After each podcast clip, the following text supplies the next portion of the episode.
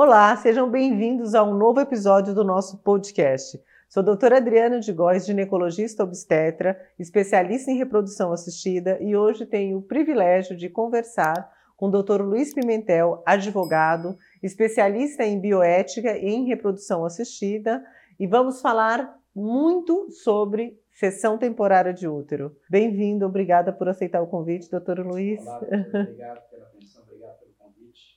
Então, vamos falar o que é essa sessão temporária de útero e como tudo isso funciona. Então, é, popularmente é conhecida como barriga de aluguel, é, só que não há uma locação, então é uma cedente do útero para um casal que necessita deste útero. Pode ser uma mulher que, tá, que foi retirado o útero por uma questão cirúrgica, às vezes oncológica, ou que é o nosso foco de hoje também, um casal homoafetivo masculino que deseja a paternidade e necessita de um útero. Então, como tudo isso funciona? Então, como esse casal pode ter essa sedente do útero, já que não tem útero, temos aí os espermatozoides, a gente precisa de um banco de gametas ou de uma doação de óvulos e também da sedente do útero. Vamos falar então sobre essa questão, uh, essa abordagem e esclarecendo as dúvidas mais comuns nos casais que nos procuram. Doutor Luiz, conta um pouco para a gente como foi essa sua formação profissional e esse caminhar até a reprodução assistida. Doutora, na realidade é, é, é, é muito interessante a gente falar sobre reprodução humana assistida e como que funciona todo esse ecossistema, que é exatamente do que nós vamos falar. Eu entrei na reprodução assistida, eu particularmente não tinha a menor noção do que era todo esse processo, tanto que eu levei tempo até aceitar a condição de paciente para estar é, utilizando as técnicas de reprodução humana. E eu me recordo muito bem que assim a gente ficava com muita dúvida e muita insegurança, mesmo tendo toda a orientação necessária para aquilo. É, eu casado com a minha esposa e 15 anos depois do nascimento da nossa primeira filha, nós optamos em procurar reprodução assistida em virtude da dificuldade é, da gravidez dos próximos filhos. E nesse momento, quando eu estava passando pela reprodução humana com o paciente, eu também estava me especializando nessa área. E eu tive a oportunidade de ter contato com a bioética, com a reprodução humana, com todo esse processo de como que funcionava. E a, o meu processo foi um processo muito tranquilo. É, nós fizemos um ciclo só. Uhum. E eu me perguntava, nossa, mas foi muito rápido, né? E eu costumo brincar, falo, existe sim a possibilidade, ela é grande, de que tudo aconteça no primeiro ciclo. Cada paciente é um caso, cada paciente vai ter uma resposta biológica diferente. Então, é, o, o, o meu aperfeiçoamento dentro da reprodução humana medicamente assistida ele não se deu especificamente pelo meu caso, mas eu já tive a oportunidade de fazer tudo de forma muito laboratorial. O que me levou a percorrer esse caminho e aperfeiçoar o entendimento foi a curiosidade das pessoas que vinham me perguntar. E eu, como advogado, como operador do direito, eu me via muito limitado com aquilo. E aí eu fui estudar. Tanto é que, na conclusão do meu curso, eu trabalho na área jurídica dentro de uma área extremamente contratual, uma área muito pesada. E o meu coordenador me orientou, ele falou, não, eu não quero que você faça, já que você está passando pela reprodução humana, eu quero que você procure aprofundar nessa matéria e faça a conclusão para nós. E aí as coisas foram caminhando, tudo. E, e eu tiro isso muito como exemplo, porque e, apesar de ser um universo reduzido, o universo da reprodução humana tem algumas limitações para que a gente entre dentro desse ecossistema, a, a reprodução humana ela precisa de muita atenção, de muito cuidado e de, uma, é, é, de um apoio jurídico, emocional, multidisciplinar e médico muito forte. E aí acabou que as coisas foram acontecendo na minha vida, né? E que privilégio, né? Às vezes a gente, pelo caminhar, assim, a gente acaba se deparando com isso é, e a gente acaba aprendendo a cada, a cada passo, a cada vivência. Nem sempre, lógico, a gente precisa passar para uma experiência pessoal, mas a partir do momento que isso acontece, isso também aguça né, a nossa curiosidade. Que bom que aí é, o senhor se tornou aí um super especialista nessa área, muito do seu, da sua curiosidade, do seu empenho em tudo isso, né? É, A sessão temporária de útero, então, a gente vai, vai pensar numa situação diferente, né? Não é um casal hétero que deseja uma gravidez, porque para a gravidez acontecer, a gente precisa lá do espermatozoide, do óvulo e do útero. No caso de uma sessão temporária de útero, que é o nosso foco do casal homoafetivo masculino, a gente tem espermatozoide, a gente precisa do útero e também do óvulo. Pela legislação brasileira, a sessão temporária de útero não pode ser remunerada. Né? Em outros países, muitas vezes os casais buscam é, é, realizar esse procedimento.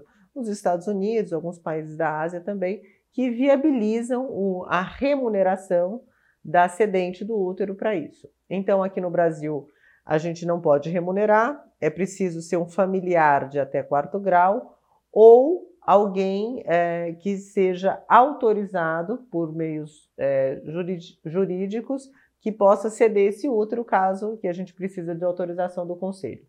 Em relação aos óvulos, pode ser familiar de até quarto grau, então irmã, mãe, prima, tia, ou também de um banco de óvulos. Então, a gente focando nessa questão da sessão, fala para a gente um pouco das peculiaridades jurídicas do processo de cessão temporária de útero no casal homoafetivo masculino? Doutora, é, nós vamos estar falando especificamente sobre essa sessão temporária para casais homoafetivos é, masculinos.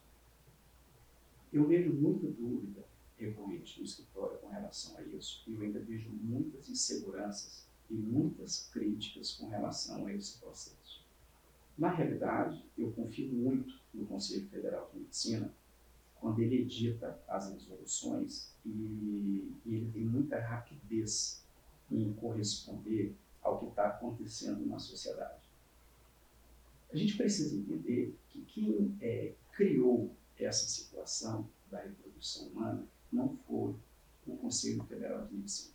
Apesar de existir uma lacuna jurídica grande, relativamente grande dentro desse processo todo, mas eu sempre friso que, apesar dessa lacuna, a reprodução humana medicamente assistida, ela não é um território sem lei. Então, quando a gente fala de casais homoafetivos, nós precisamos começar, começar a falar onde? No texto constitucional, que é a Carta Magna que vai reger toda a sociedade brasileira.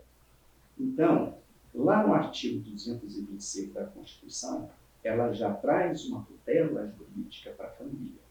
Ela faz um texto, é muito claro que o Estado tem por obrigação proteger a família.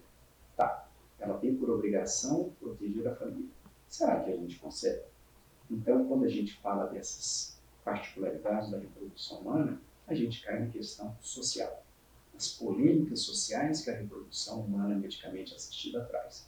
Em 2011, o, a Suprema Corte ela fez um julgamento histórico em que dos 11 ministros, 10 votaram. Um não votou porque estava ausente nesse julgamento histórico.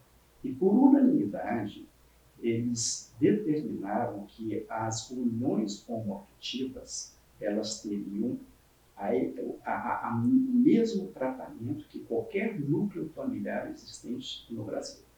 A partir disso mudou muita coisa, porque as repercussões da, da, da, da legalidade dessas relações, ela trouxe repercussões na área patrimonial, na área previdenciária, adoção, filiação, e é muito importante que a gente entenda como que aquele advogado que fez a defesa naquele momento, que hoje é o ministro do Supremo Tribunal Federal, ele começou a defesa dessa situação, dessa arguição também, defendendo o afeto. Porque o afeto ele é o elemento mais fundamental que existe em qualquer núcleo familiar. Ele sim é o elemento que precisa ser protegido e tutelado. Que eu posso garantir que apenas uma família formatada dentro daquele modelo entre mulher e homem, segundo o Código Civil nosso de 2002, ele prevê isso, mas a gente precisa entender também quando é que começou a a se estruturar o anteprojeto desse Código Civil. Então, em 2011, a gente vem com esse julgamento histórico, coloca o Brasil numa situação mundial, porque houve uma repercussão muito grande com relação a isso, trouxe a proteção.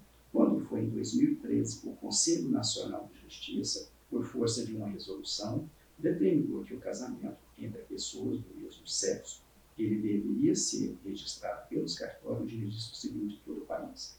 Caso contrário, deveria ser comunicado ao Conselho Nacional de Justiça. E aí, o que, que a gente tem com isso? A gente tem uma equiparidade, um tratamento igualitário entre qualquer núcleo familiar. Então, é, o que, isso nos demonstra? Que a Suprema Corte ela teve um trabalho de dar manutenção e proteção a essa família e que em 2013 o CNJ regularizou que os cartórios fizessem isso e rapidamente o Conselho Regional de Medicina respondeu. Quando foi na resolução já de 2013, já havia uma previsão para casais homoafetivos. Quando foi em 2016, mais uma operação do CNJ, o Conselho Nacional de Justiça, em que ele determinou a facilidade do registro de nascimento, registro civil das crianças, proveniente das técnicas de reprodução humana medicamente assistida, chegassem ao cartório e pudessem fazer o registro. E aí a gente conversa sobre muitos direitos.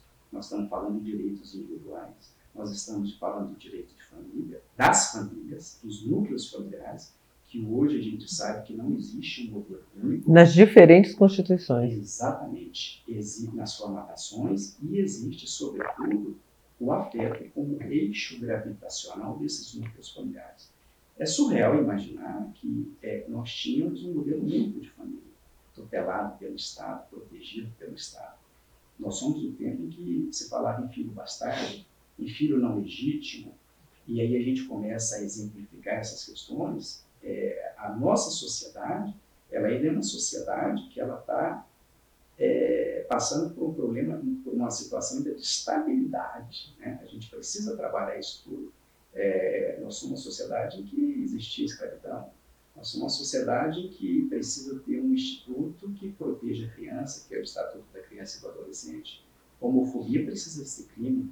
Somos um dos poucos países em que feminicídio é um tipo penal específico sim, a gente precisa entender que a nossa sociedade ela tem dificuldades em aceitar o diferente. E por isso o operador do direito, o legislador, ele vem para dizer que não. Então, a gente trabalha muito nesse sentido, de pacificar, de orientar e de dar a segurança, segurança. jurídica necessária para quem nos procura. Não sou eu que estou dizendo isso. A Suprema Corte do país determinou que isso será assim e pronto, porque já foi discutido. Não dá para viver diferente. Então, a gente ainda trabalha com esse assentamento do entendimento das pessoas. E aí eu costumo fazer um comentário. Quando eu respeito e concordo com a velocidade com que o Conselho Federal de Medicina trabalha, ele está limitando o ato médico. Quando ele limita o ato médico, morre ali qualquer pretensão de se fazer uma coisa de forma equivocada. Tudo bem, existe uma lacuna mas não é um território sem lei. Então, as pessoas que procuram reprodução humana medicamente assistida, que chegam na clínica da senhora, que fazem uma consulta comigo, em que nós precisamos fazer todo um arcabouço, uma estruturação jurídica, para que, para que aquilo esteja dentro da legalidade, isso já foi conversado. Isso já foi amplamente discutido por pessoas extremamente preparadas. Então, eu volto assim a confirmar com a senhora, é muito importante que, para quem tem interesse assista o julgamento dessa, dessa, dessa matéria que foi em 2011 pelo Supremo, pelo Supremo Tribunal Federal, que a gente vai conseguir entender um pouco mais como que funcionam as coisas. Então a gente ouve muita coisa preconceituosa. O Brasil trabalha numa situação particularmente delicada, em que a gente precisa ver o que é verdade, o que é de fato, o que é aquilo. Bom, o único fato que a gente tem é de que nós precisamos respeitar as diferenças e que os núcleos familiares mudaram. Mudaram e que o afeto precisa ser, acima de tudo, muito bem respeitado. E oferecer segurança para todas essas formações, eu acho que. E, e a gente precisar de uma. Né, no, além do bom senso, além da aceitação, da empatia, né, e também a gente tem agora a segurança jurídica, porque tinha sempre uma questão: como é que eu vou. Desses casais que chegam, como é que eu vou registrar? Será que essa sedente vai, vai me entregar? E, e o neném vai ficar. Quem que vai ser a mãe? Não, então calma. Então a gente tem filiação, pode ter nome de dois pais, duas mães, duas mulheres, dois homens, são duas pessoas que se responsabilizem por aquele, por aquele recém-nascido. E ponto. Isso já não é, se fala mais, mas a gente precisa de todo esse respaldo jurídico para isso. Doutora, o gênero deixou de ser um pré-requisito para a filiação. Uhum. Tanto que no registro civil não se consta pai e mãe, consta filiação. Então, quando o CNJ em 2016 determinou que os cartórios fizessem o registro, aquele direito ele é da criança. E a obrigação da parentalidade responsável é daquele que idealizou o projeto, daquele detentor do projeto. O conselho é muito sábio quando ele diz que a cessão temporária de útero ela deve ser de forma altruísta. Ela não deve, de forma nenhuma, conter o caráter mercantilista naquilo. E é assim que vai ser. Então, a gente precisa trabalhar com essa realidade de segurança jurídica. O direito de ser registrado é da criança. Ele hum. não é meu, ele não é da senhora, e ele não é de quem discorda daquela ideia. Hum. Nós não vivemos, a gente precisa entender que casamento religioso é diferente de casamento civil. Mesmo porque não está na pauta da nossa conversa hoje especificamente, mas dentro da reprodução humana existe o projeto solo. Uhum. Não é? Então a gente precisa entender isso. Todas essas formações. Uh, normalmente, para essa sessão temporária de útero, já há uma formalização no Conselho eh, Federal de Medicina a respeito de que pode ser é, familiar e que a gente, é lógico, mesmo sendo um familiar de até quarto grau, então mãe, é, tia, prima, até prima pode ser, não, normalmente é, é, é a irmã ou a prima, porque as pessoas mais velhas não têm essa saúde toda e a segurança de gestar sem o impacto na sua própria saúde. Então, é necessário ter uma, uma saúde clinicamente testada para poder gestar.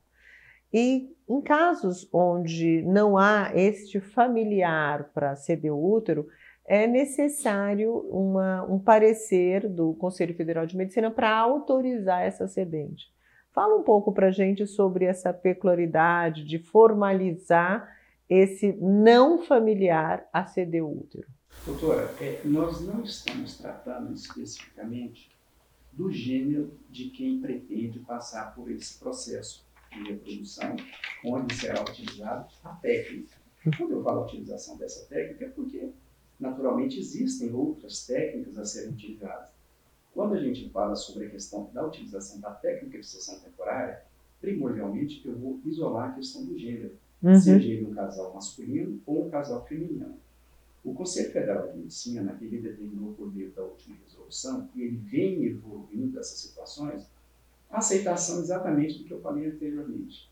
Porque se uma pessoa ela não faz parte daquele núcleo familiar até o quarto grau de parentesco, que seria irmã, tia, primo, é, eu acredito que só por afeto.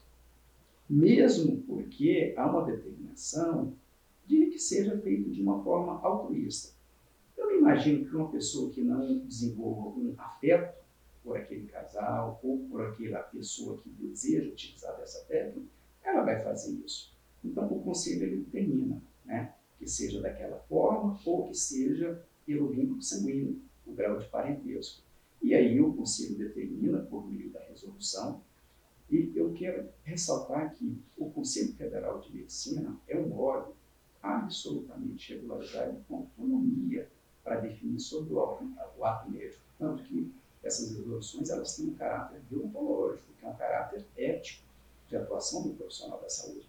Então, lá no texto, ele, ele de forma muito clara, ele coloca que é, precisará passar aquele paciente, aquelas pessoas que estarão prontas para ser utilizada a técnica, mediante a análise médica, a uma equipe multidisciplinar, uma avaliação psicossocial, inclusive uma análise jurídica de todo o processo. Porque as repercussões jurídicas da reprodução humana, elas são muito importantes. Tanto é que na resolução se a gente prestar atenção, o próprio conselho ele fala sobre o contrato, sobre o esclarecimento do registro civil daquela criança, sobre a obrigação dos pais. E eu costumo dar um exemplo. As pessoas me perguntam, sobretudo na sessão temporária. E se eu me arrepender? Você pode se arrepender, mas a equipe multidisciplinar das clínicas, elas procuram que levar você ao pleno conhecimento, inclusive com o termo de conhecimento, de conhecimento amplamente esclarecido e assinado, para que você tenha noção que você está participando de um projeto parental. Uhum. Então, eu preciso ter a formalidade de um contrato escrito e o conselho exige isso para que eu entenda que, na ausência daqueles pais, a gente sabe exatamente é, o destino daquela criança. Ninguém pode nascer aleatoriamente. E eu defendo muito a ordem dentro do ecossistema da reprodução humana medicamente assistida. É, a gente sabe exatamente quem são os sujeitos. E a reprodução humana, por força da resolução do Conselho, ela tem essa tratativa, quem são os pacientes, quem são os profissionais e que resultado a gente pretende alcançar. O resultado final não é o beta positivo. O resultado final que a gente pretende dentro da alteração do direito é o registro, de, registro civil de nascimento daquela criança, pelos pais ou por aquela, se for um projeto solo, por quem projetou, quem foi o idealizador daquele projeto. Então a gente traz tudo isso é, faz análise e, e, a gente segue com todo o processo. Né? Inclusive é, é importante, a gente está falando aí desse, dessa questão multiprofissional, então normalmente nessas situações é, nós temos algumas partes envolvidas, tá? Que partes são essas? Então, se a sedente do útero tiver filhos, se tiver um parceiro, uma parceira, é, é necessário anuen, é necessária a anuência dos envolvidos para que tudo isso aconteça.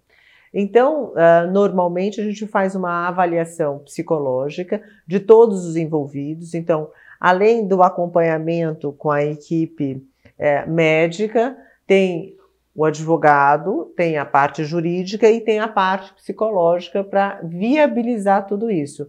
Então, todo esse processo é para a gente evitar aquela questão do arrependimento, que depois da transferência embrionária, isso já está. É, com... Exatamente. Então, a gente precisa dar segurança para tudo isso. E a gente fala também e, é, muito da segurança da filiação dos idealizadores do projeto. Mas tem acidente do útero também é, com as suas questões sobre Será que um dia eu vou ter alguma responsabilidade sobre essa criança por eu ter sido. E, e, e, isso também é importante a gente falar que não, é cedente do útero, ponto. Porque no futuro, na ausência dos pais, não é a cedente do útero que está envolvida nesse processo, né? Porque também a gente precisa oferecer segurança para esta terceira pessoa que está envolvida nesse projeto, para ela ter segurança também de tudo isso, né? Então, é, vamos falar pontualmente agora dessa filiação, como é que tudo isso acontece é, e dos trâmites envolvidos para isso. Então, e geralmente os casais é, questionam, mas quando isso vai estar tá pronto?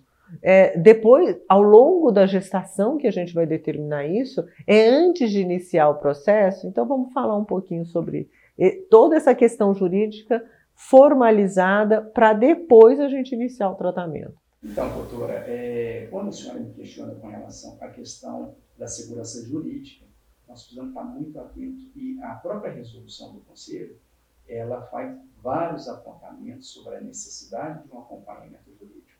Lá na resolução, quando ela fala da sessão temporária, ela fala do, das orientações com relação ao registro civil de nascimento, com relação ao compromisso entre os contratantes do serviço de reprodução humana assistida. Então, isso são todos elementos, institutos jurídicos que precisam sim da orientação do advogado. Até mesmo porque os participantes de todo o processo, eles precisam entender que há sim uma legalidade naquilo, que há sim uma segurança jurídica muito forte. Por quê? É, ali nós estamos tratando e a gente precisa entender que a segurança se faz necessária para todos os sujeitos daquele ecossistema. Nós precisamos garantir a segurança jurídica da clínica, nós precisamos garantir a segurança jurídica da compra de um material, seja um sêmen, seja um óvulo, a gente precisa garantir a segurança jurídica do médico, profissional que vai estar atuando ali, da equipe que vai fazer a avaliação biopsicossocial daquela família que vai estar ali dentro daquele projeto. E muitas vezes ah, eu vejo as angústias dentro do meu escritório se perguntando: será, mas vai entregar o filho para mim, mesmo sendo parentes até quarto onde não haja necessidade de uma autorização de um parecer do Conselho Regional de Medicina?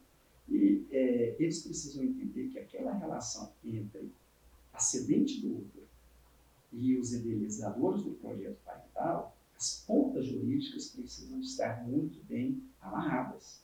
E eu sempre faço essa pontuação. Na verdade, não há uma obrigação de entregar, há uma obrigação de receber aquela. Quando nós fazemos tratativos, por exemplo, com casais que vêm de fora, eu sempre falo: qual é a sua preocupação de receber essa criança? Porque quem estará cedendo o útero estará preocupado de entregar a criança. Então, o próprio conselho já prevê que a gente precisa tratar é, uma compensação para aquela cedente do útero. Para quê? Porque ela vai ter, ela vai ter de trabalhar. As questões previdenciárias sobre aquela mãe que dê a luz, elas ainda não estão muito bem resolvidas dentro de todo, é, de toda a, a, a sistema previdenciário. Então, nós precisamos entender tudo isso. E mesmo que seja um projeto solo, a gente precisa entender que aquele idealizador, aquela idealizadora do projeto parental, ela vai receber e ela vai e a cedente do útero também vai fazer entrega daquele daquela criança. E a gente precisa entender que é, o que a gente busca dentro da reprodução humana assistida não é somente o beta positivo o beta positivo ele é comemorado com muita alegria. Nós precisamos registrar aquela criança e de que forma ela vai chegar. E essa é a clareza que a gente tenta transparecer. Então, nós começamos falando de um texto constitucional, uma decisão da Suprema Corte que vai resultar na determinação de que forma o profissional da saúde vai atuar, por força de uma resolução na qual ele é subordinado. Tudo é muito bem estruturado juridicamente. E eu repito, apesar de não existir um diploma legal específico para a reprodução assistida, nós estamos subordinados a um arcabouço jurídico fantástico, constitucional, Anvisa, resolução.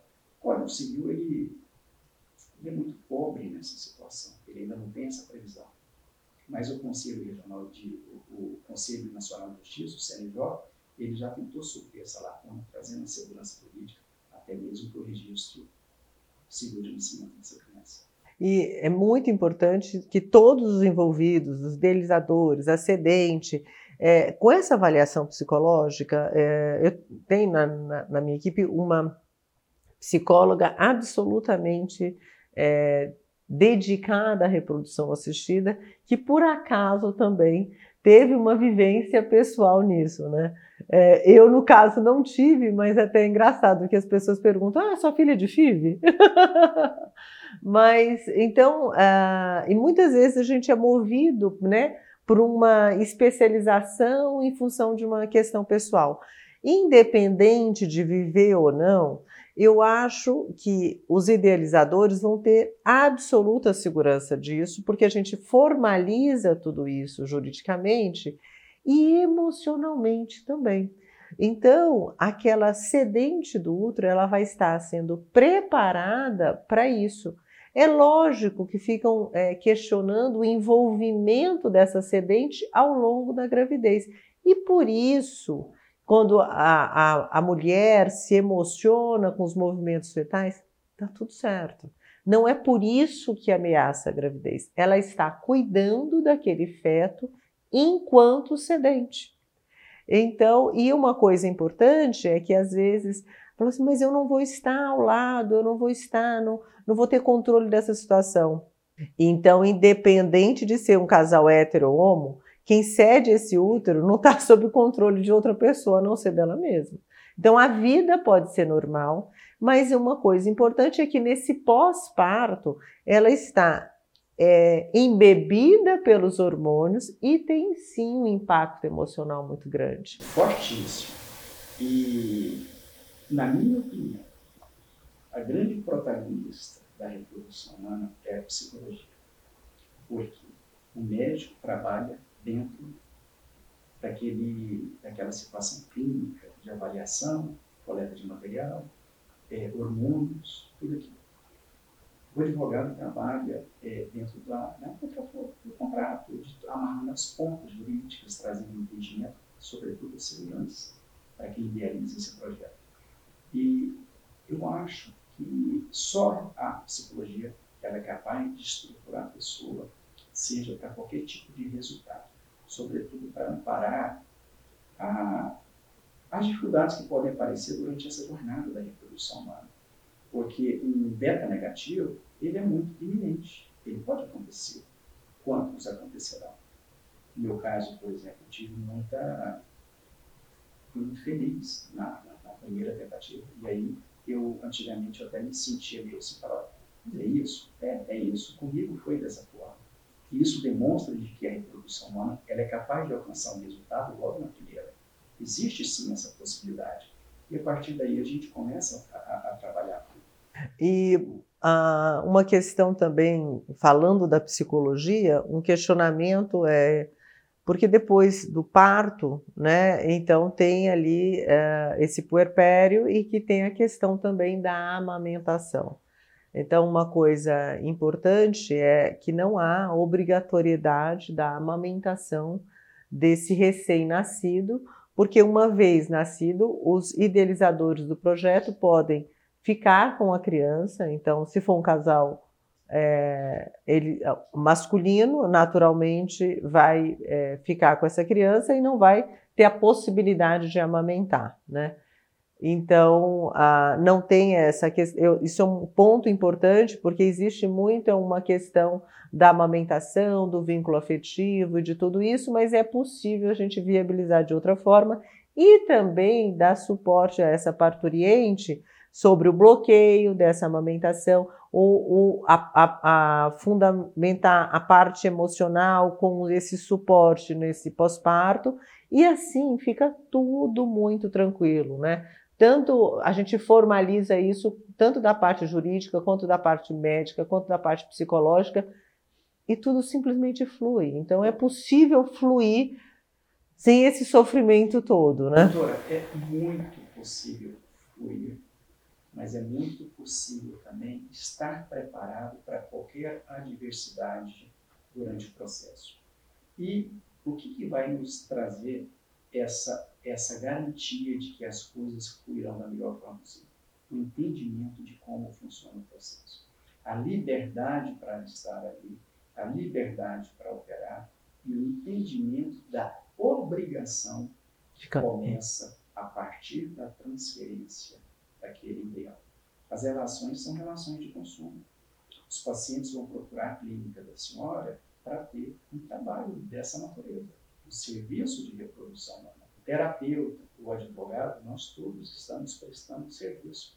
Então, as repercussões precisam ser muito entendidas, não só aquelas emocionais, psicológicas, que a parturiente e aquele casal ou aquele idealizador do projeto parental vai passar, mas a gente precisa trazer as repercussões de tudo aquilo, inclusive as patrimoniais, que era para nós termos falado ali anteriormente, né? Onde as responsabilidades, as repercussões civis, quais são as limitações. Então, eu defendo muito isso. Essa equipe multidisciplinar, ela traz segurança, não para nós, ela vai trazer segurança para aquele sujeito que está idealizando aquele projeto. Ele precisa entender. Por isso que lá no início, a gente não desceu toda a conversa. O que acontece dentro de uma clínica de reprodução humana já está discutido. Eu não preciso buscar a legalidade. A gente pretende que aquela família saia dali da melhor forma possível. E é exatamente o sentido de quem procura uma clínica de reprodução. É a constituição e não a família. E aí a gente vem tratar de quê? Do livre planejamento familiar. Envolve todas essas situações. A clínica é um instrumento que vai modular aquilo é diferente, é que eu ouço no escritório. Por que não a adoção? Precisamos entender que cada situação é uma situação. Há casais que estão preparados para não ter filhos. Há casais que estão preparados para ter um, dois. Há casais ou pessoas que estão preparados para adotar. E aquela decisão do Superior Tribunal, o Supremo Tribunal Federal trouxe repercussões para adoção, para filiação, para reprodução humana E é assim que a gente precisa entender que esse instrumento, que é a clínica, é apenas um elemento na constituição e na população dos diferentes núcleos familiares. Nós precisamos, acima de tudo, eu não sei se eu falo respeitar ou obedecer à liberdade de cada um. É isso. É, obedecer a liberdade de cada um. Acho que é engraçado a gente ter que. Parece óbvio, mas é necessário reforçar tudo isso. É necessário reforçar isso. E a gente falando de, dessa questão, uma coisa importante que eu gostaria de pontuar é que a sedente do útero não pode ser a mesma fornecedora dos óvulos. Então, são, são pessoas diferentes, naturalmente mulheres. Então, a gente pode buscar a sedente do útero dentro da família, e se por acaso a, cede, a sedente dos óvulos, a doadora de óvulos, for também da família, é uma outra pessoa. E eu pondero muito essa questão, e é claro uh, que a minha impressão pessoal não tem como não ser é, nula, ela é, ela é muito significativa para mim, para aqueles que tratam comigo, a importância de que a doadora de óvulos tenha essa, esse patrimônio genético, que confesso que cada vez mais é, ele se torna menos representativo no ser humano, então nós somos 20 a 30% no máximo de um resultado genético e o restante todo é do ambiente, da epigenética, de outras coisas muito maiores do que a combinação de letrinhas do gene. E que essa pessoa jamais será a mãe desta criança, então, não é porque doou o óvulo que tem um componente genético que tem qualquer responsabilidade como mãe. É, então, as pessoas idealizadoras que serão esta, esta, esta responsabilidade então, doadora de óvulos não tem responsabilidade sobre isso. Inclusive, acaba o seu papel a partir do momento que, que, que cede esses óvulos. Ascendente do útero a partir do momento que recebe esse embrião. E é claro que eu acho que em todos esses processos a gente precisa saber de qualidade de gametas e eu sou uma grande incentivadora de que essa doação de gametas seja anônima. Uh, por maior que seja o vínculo, porque eu penso a longo prazo nas questões emocionais é, desenvolvidos e às vezes tem muito essa questão de ter, ah, eu sou um pouco mãe. Não, não é mãe. Então, o fato de ter cedido o material genético, seja para um banco de gametas ou para uma constituição familiar dessa forma, eu acho que isso precisa ser muito claro para os envolvidos. Então, os idealizadores que são os absolutamente responsáveis sobre isso. O que eu percebo, doutora, que a tentativa e o Conselho Federal de Medicina, ele pensa dessa forma, e ele edita uma resolução com essa determinação até o quarto grau. O que eu percebo é que as pessoas tentam muito, com esse vínculo até o quarto grau, fechar um circuito genético. E aí eu não posso, não quero ser repetitivo, eu quero ser reafirmativo. Quando a gente busca lá no STF, nós estamos construindo o valor jurídico do afeto. E o valor jurídico do afeto é diferente da verdade biológica. Então, são coisas distintas. Quando uma família ela busca o entendimento de como funciona o processo por meio de uma clínica, ela precisa entender que aquilo não é uma criação do Luiz, não é uma criação da doutora. A verdade genética ela está ficando cada vez mais aquém da verdade afetiva. E a, a, as famílias elas tentam fechar esse circuito. Eu entendo que é menos uma questão para ser trabalhada, uhum. porque doar um órgão doar um material genético de forma segura, responsável, por meio de, uma, de, de, de um serviço responsável, é sobretudo um ato de amor. Então a gente precisa abrir essas distinções e trazer segurança. A senhora está corretíssima. Mãe, pai, filiação tem pouco a ver. Mesmo porque a nossa corte superior ela já determinou a filiação socioafetiva então, só entende que quando a gente vai caminhando nessa nossa conversa, não tem ponta solta de filiação. Não tem ponta solta dentro da clínica de reprodução humana. Eu sou muito questionado sobre isso, a senhora é muito questionada, e a gente vem com um rigor jurídico tão grande, explicando tudo isso. Nunca fiz um processo, eu tenho certeza que a senhora nunca fez um processo com ponta solta. Não existe isso dentro desse processo todo, né? Mesmo que exista algumas coisas para serem evoluídas, e eu tenho certeza, porque a biotecnologia trabalha com muita rapidez, nós chegaremos, chegaremos a um resultado que dê segurança para todos. Existe aventureiro por aqui. E muito importante que a gente tem esse, o fato de ser multiprofissional, o meu olhar é diferente do seu e é diferente de todos os outros. Então a gente consegue é, não deixar a ponta solta porque a gente consegue olhar por diversos ângulos e dar segurança a todo esse processo. Doutora, e, o mais importante, eu diria até o mais bonito disso tudo, é que essa equipe multidisciplinar ela está voltada para um olhar naquele paciente que busca a clínica, para aquele atendimento. E eu ressalto uma outra situação muito importante, juridicamente amparada pela resolução de vocês. Existe a objeção de consciência. E a gente pode entender que aquele não é o momento daquele, daquele projeto. Olha, eu não vou me aventurar por essa seara, por esse caminho. A gente orienta, ninguém fecha a porta, ninguém faz algo que contradiga tudo aquilo. Mas existe essa proteção também, para que a gente entenda. Não é qualquer coisa que é feita. Então, gente, eu acho que a gente abordou é, esse tema tão amplo, polêmico, para oferecer segurança sobre tudo isso. Se vocês tiverem alguma dúvida, a gente ainda pode complementar e quem sabe no próximo episódio, né? Mas vamos lá, doutor Luiz. Em primeiro lugar, eu quero te agradecer muito por ter compartilhado todo o seu conhecimento é, sobre esse assunto tão polêmico. E o que a gente, eu gostaria que você finalizasse com algumas ponderações dessa jornada, né, desses idealizadores desses projetos, dessas novas formações familiares para gente. É, eu tenho muito a agradecer também é, sobre, eu acho que foi um bate-papo gostoso a gente conversar, fazer essa tentativa, mas é, é um bate-papo muito fundamentado juridicamente. A gente procura traduzir da melhor forma possível para quem está nos procurando, para quem está nos ouvindo. Então, a síntese disso tudo, é, eu dou muito meu exemplo, sempre procurar um serviço de excelência em reprodução humana medicamente assistida, procurar um bom profissional, buscar empatia com aquele serviço, ter um entendimento sobre tudo aquilo que vai acontecer. Isso é básico.